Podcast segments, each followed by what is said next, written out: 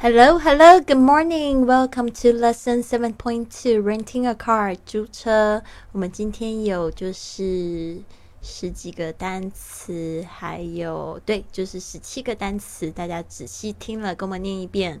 Number one, automatic car, automatic car，自排车，automatic car。Number two, manual car, manual car，手排车，manual car。 Three, deposit, deposit, 押金 deposit. Four, start the car, start the car, 发动车子 start the car. Number five, insurance, insurance, 保险 insurance. Six, low protection, low protection, 强制险 low protection. Seven, theft protection, theft protection, 盗抢险 theft protection. Number eight, loss damage waiver, loss damage wa waiver or collision damage waiver. OK，这个可以是说碰撞险 loss damage waiver，或者是 collision damage waiver. Number nine, walk through, walk through. 检查车子是否有毁损，walk through.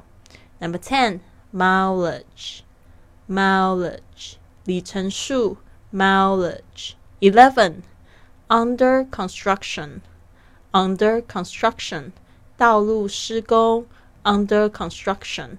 Number twelve, full insurance, full insurance, full coverage, full coverage 就是全险的意思，full insurance or full coverage.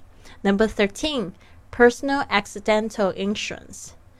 Personal accidental insurance, 个人的意外险 personal accidental insurance. 14, personal effects protection. Personal effects protection, 携带的物品险 personal effects protection. Number 15, be broken down. Be broken down, 抛锚 be broken down. 16. Flat tire, flat tire, 爆胎 flat tire. 17. Dead end, dead end, 道路尽头 dead end.